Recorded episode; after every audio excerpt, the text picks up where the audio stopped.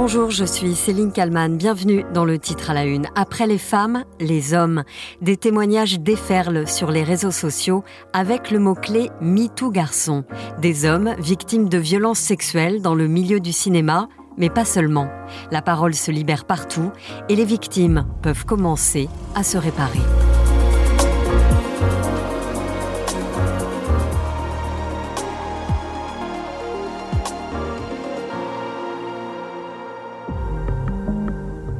Ce sont souvent des secrets enfouis dans l'enfance, dans l'adolescence naissante, parce qu'on ne savait pas si ça se faisait ou pas. Des injonctions à faire les choses comme il faut. Les enfants intelligents ne bronchent pas. Ils subissent et enfouissent. Et puis un jour, les souvenirs se réveillent. Tout cela n'était donc pas normal? Sur le réseau social X, sur Instagram, Facebook, TikTok, les témoignages de violences sexuelles déferlent en puissance. Comme un puissant fond, ce sont les hommes cette fois qui osent, qui osent raconter ce qui leur est arrivé, avec le mot-clé MeToo garçon. Tout est parti d'un message de l'acteur Aurélien Vic qui a raconté les abus dont il avait été victime adolescent de la part de son agent. Et depuis, Adeline, ce sont des centaines d'hommes qui se sont mmh. appropriés le hashtag et révèlent à leur tour avoir été victimes d'agressions sexuelles, pas seulement évidemment dans le milieu du cinéma. Ce jeudi 22 février, l'acteur Aurélien Vic, au parcours précoce dans le milieu du cinéma, publie une photo de lui, enfant, avec un mot-clé qui va être utilisé par des milliers de personnes. Nous sommes la veille de la 49e cérémonie des Césars, et il est prévu que Judith Godrèche prenne la parole pour dénoncer les violences sexuelles. Elle a quelques jours plus tôt porté plainte pour viol contre les réalisateurs Benoît Jacot et Jacques Doyon. Aurélien Vic publie donc sur Instagram un cliché accompagné de phrases courtes et ponctué par le mot-clé MeToo garçon. J'avais 11 ans. De mes 11 ans à mes 15 ans, j'ai été abusée par mon agent et d'autres membres de mon entourage. J'ai porté plainte à mes 16 ans car il le faisait à d'autres. Agression, harcèlement, tentative de viol. Je l'ai envoyé en prison. La reconnaissance du statut de victime est importante. Avoir été abusé ne fait pas de nous moins des hommes. L'acteur âgé aujourd'hui de 43 ans parle aussi de dîners piégés organisés par des vieux avec plusieurs mineurs. Jusqu'à 25 ans, on m'a proposé des rôles en échange de faveurs. On a tenté de me droguer, souvent. Tremblez, votre tour viendra. Vous savez qui vous êtes. Les garçons du cinéma se réveillent, ajoute l'acteur. Il explique au journal Le Parisien attendre d'avoir rassemblé d'autres témoignages avant de prendre plus amplement la parole. Depuis l'apparition de son mot-clé, MeToo garçon, les témoignages déferlent. Les hommes parlent sur les réseaux, et pas seulement. Il y a par exemple Noah, qui raconte s'être fait violer par son ex-petite amie. Il avait 16 ans. Il confie à BFM TV avoir hésité avant de publier son texte. Je l'ai d'abord mis en brouillon parce que bah, j'étais pas sûr de vouloir le poster et puis au final je l'ai fait. C'est un sujet important, euh, le viol, que ce soit chez les hommes ou chez les femmes. Euh, dans la communauté LGBT, c'est aussi un, sujet qui est très occulté en fait. Je trouve ça bien qu'on en parle, que la parole se libère sur ça. Sur les réseaux sociaux, donc, depuis l'apparition du mot-clé MeToo garçon, les prises de parole se multiplient. Ce n'est pas seulement le monde du cinéma qui est touché. Cela va bien au-delà. Il y a par exemple Andy Kerbrat, député de la France Insoumise. Sur X, anciennement Twitter, il écrit ceci. On ne guérit pas d'avoir été une victime, mais on peut se réparer lentement et même devenir député. J'ai été abusé de mes 3 à 4 ans par un prédateur mort depuis, donc sans possibilité d'avoir justice. Malheureusement pour moi, le conjoint à l'époque de ma mère biologique est décédé d'une overdose quand j'avais 7-8 ans. Avant qu'en fait je puisse comprendre ce qui m'avait fait de mal, avant que euh, je puisse avoir justice. S'il n'y avait pas eu le premier témoignage euh, Wick, je ne sais pas si euh, j'aurais été capable de le faire, peut-être, mais si on ne parle pas, le silence est le premier ennemi de la réparation.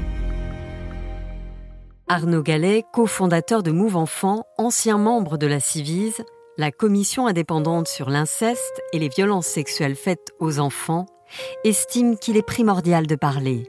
Lui-même a été victime d'inceste par un grand-oncle et un cousin. Il a fini par sortir du silence des années plus tard. MeToo mmh. garçon, au début, j'étais un, peu dubitatif en me disant, bah oui, mais on a pris la parole au moment du MeToo inceste, etc. Et puis effectivement, je comprends, c'est-à-dire qu'il faut vraiment qu'on arrive à s'unir collectivement, à se dire que les causes féministes qui nous ont amenés là aujourd'hui, je pense notamment à celles qui nous soutiennent, moi je vais les nommer, vous voyez, Osel Féminisme, on a la mmh. Fondation des femmes, etc.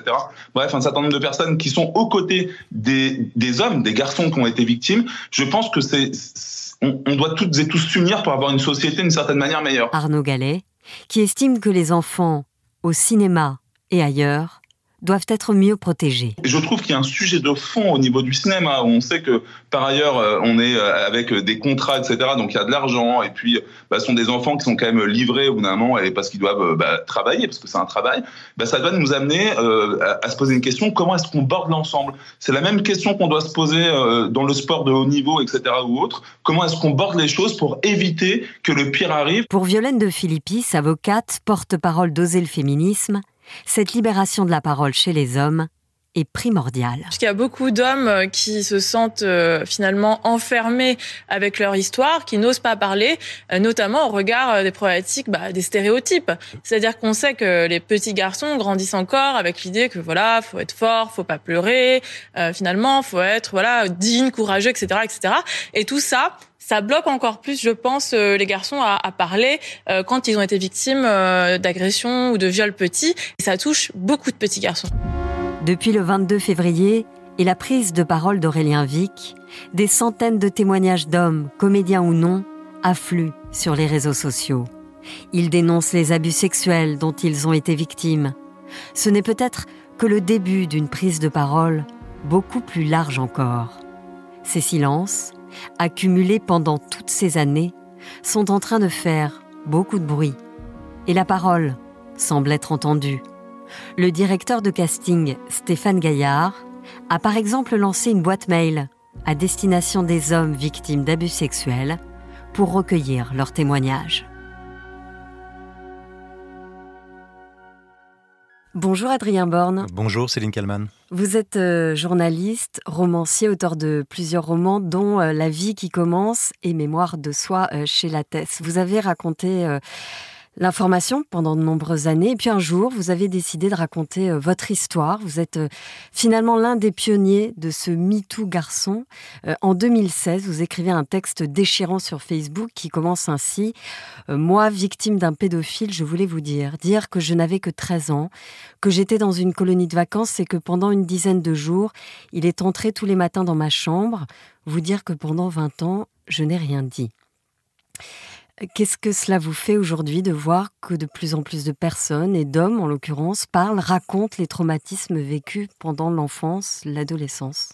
À la fois, euh, c'est une forme de, soulagement. C'est horrible de dire ça comme ça, mais c'est ça qui se passe dans mon esprit. C'est un soulagement parce que je me dis enfin, ça y est, on arrive à un on un peu collectif parce qu'on est plusieurs là-dedans et on, voit bien quand on voit l'ampleur de ce qui est en train de se passer et tous ces témoignages qui s'accumulent.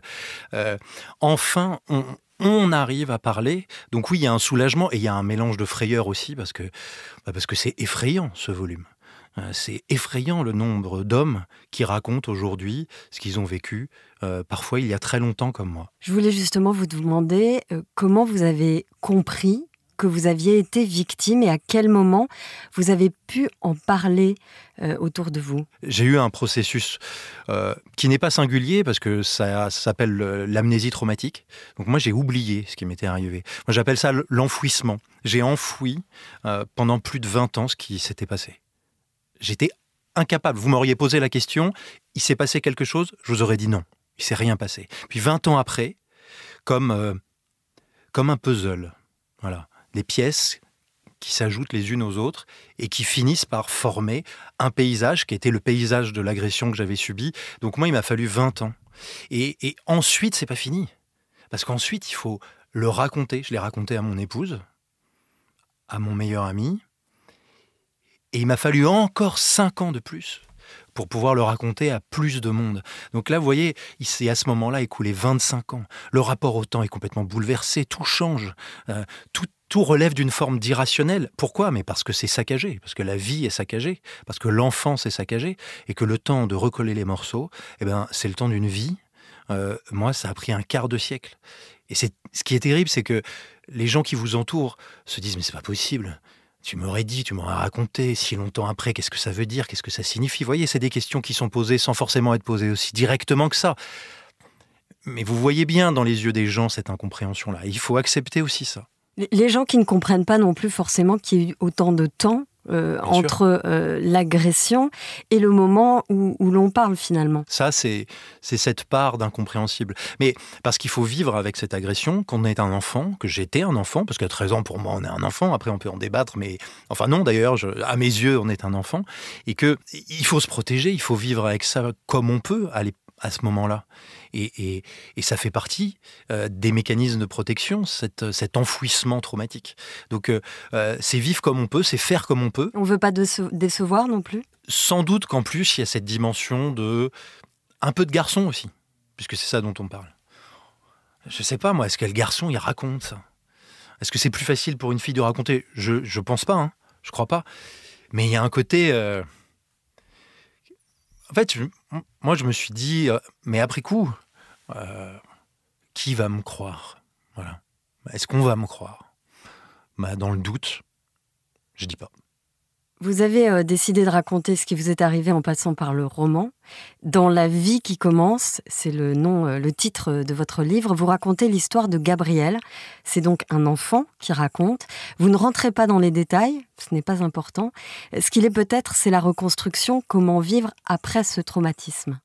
Je crois que c'est ce qui nous occupe tous aujourd'hui avec ce mouvement euh, euh, MeToo puis MeToo garçon.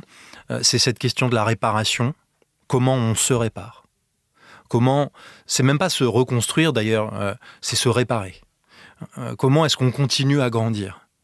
Moi, j'ai appelé ça La vie qui commence, ce livre, parce que j'avais l'impression que, à 13 ans, sous les mains d'un homme, sous les violences d'un homme, ma vie s'était arrêtée. donc, c'est comment la vie parvient à recommencer Comment on trouve la force pour ça Et moi, je, le tiens, c'est grâce à mon entourage, grâce à mon épouse, que j'ai pu reprendre, euh, reprendre vie, en quelque sorte. Euh, et, ce processus, lui aussi, c'est le temps d'une vie. Mais je trouve que, et c'est pour ça que cette notion de collectif, elle est importante, c'est que ça passe quand même par une entreprise collective. À plusieurs, on est plus fort. Bah oui. Enfin, c'est naïf peut-être, mais c'est comme ça que ça marche. Euh, parce que il y a cet acteur qui prend la parole, parce que euh, euh, il y a tel influenceur qui prend la parole, parce qu'il y a un député qui s'exprime. C'est, ça ne règle pas tout. Mais c'est une étape qui est indispensable, qu'on se sente moins seul, parce que c'est l'histoire de la solitude, de ce qu'on traverse dans ces moments-là. Vous vous racontez 20 ans de, silence. Pendant ces 20 ans, vous avez des souffrances internes où vous réussissez à tout cacher finalement à votre entourage Je cache pas mes souffrances, mais je connais pas leurs origines. Et, c'est ça qui est incompréhensible. C'est là que le cerveau humain, que l'âme humaine a quelque chose de terrifiant, de fantastique à la fois. C'est qu'elle me protège de quelque chose et qu'en même temps, je ne sais pas ce que c'est, je ne comprends pas. Euh, donc la vie est compliquée. Euh, la vie est une épreuve. Alors elle va le continuer après quand tout ça est remonté à la surface, ça continuera à être douloureux, ça continuera, mais je saurai pourquoi voyez euh, et, moi, j'ai vécu avec le sentiment que pendant 20 ans, j'ai été étranger à moi-même, que j'ai pas su qui j'étais. Euh, avec cette obsession de me dire, mais si j'avais raconté à 13 ans, qui j'aurais été aujourd'hui? Et puis un jour, euh, il faut faire l'économie des questions auxquelles on, ne trouvera jamais de réponse pour essayer de se dire, allez, ce qui compte maintenant, c'est d'avancer, et peut-être aussi, et c'est l'occasion que vous me donnez, et je vous en remercie, de tendre une main. Enfin, moi, je veux dire, si, je peux à ma manière tendre la main, euh, euh, dire à un enfant de 13 ans qui écouterait ce podcast, euh, voilà, trouve le courage, parce que ça nécessite du courage, d'aller raconter à un copain, à un prof, à tes parents, à un frère, à une sœur, mais à quelqu'un. C'est important. Est-ce que euh, c'est le rôle aussi de, des parents d'être dans la prévention aussi peut-être? Je crois. Moi j'ai vécu à une époque, alors je ne vous parle pas d'il y a mille ans, mais bon, il y a quand même... Euh, enfin c'était un sujet... Je n'avais jamais entendu parler de ça.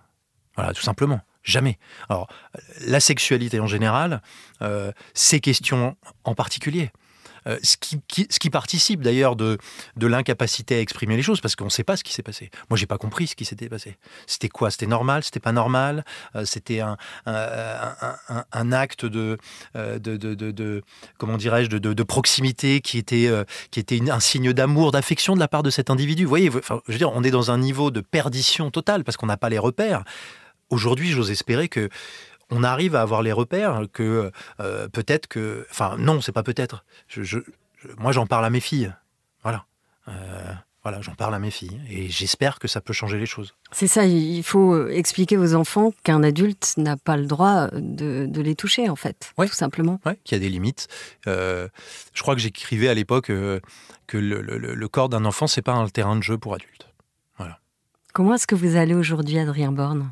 Bah, je, je sais pas répondre à cette question, mais je sais pas répondre à cette question, mais j'avance. Voilà, ça je le sais. Euh, j'avance. C'est dur, un peu tous les jours, de vivre avec tout ça. Mais euh, c'est peut-être un peu moins dur tous les chaque jour qui passe quand même, malgré tout mais parce que j'ai eu la chance d'être bien entouré euh, et que j'ai eu la chance d'être euh, cru et entendu. Ça, c'est sûrement capital. Et vous continuez d'écrire aujourd'hui? Oui, absolument. Je continue à écrire parce que bah, euh, c'est ma manière de prendre la parole. Vous voyez, j'en ai été privé de la parole et je sais que je ne suis pas le seul. et, quelque part, écrire, c'est prendre la parole, c'est s'en saisir. Et puis, j'ai fait de mon histoire un roman, ça a l'air de rien dit comme ça, mais parce que c'était ma manière aussi de choisir les couleurs que je voulais donner à cette histoire. Euh, tout est une affaire, je le disais, de, de, ouais, de reconstruction, de réparation. C'était mon processus à moi. Merci Adrien. Merci je rappelle le titre de votre livre que j'ai lu et qui m'a bouleversé et j'invite évidemment nos auditeurs à le lire aussi. Ça s'appelle La vie qui commence, c'est aux éditions Lattès et c'est aussi en poche. Merci beaucoup. Et merci à Yves Pulici pour la réalisation de cet épisode. Merci à vous de l'avoir écouté. N'hésitez pas à le partager, à le commenter sur les réseaux euh, sociaux et sur les plateformes de podcast. Je vous donne rendez-vous demain pour un nouveau titre à la une. Thank you. Vous avez aimé le titre à la une, alors découvrez la question info. Dans l'épisode du jour, on parle du dispositif lancé ce lundi pour porter plainte par visio. Déjà expérimenté en Sarthe et dans quelques villes des Yvelines, il va désormais se généraliser à l'ensemble du territoire à partir de ce lundi. Mais au-delà de l'innovation technologique qu'il peut représenter, pourquoi ce service a-t-il été mis en place et qu'est-ce qu'il peut changer concrètement? On pose la question à Tom Kercourt, journaliste à bfmtv.com. La question info, c'est à retrouver en sur bfmtv.com et l'ensemble des plateformes d'écoute.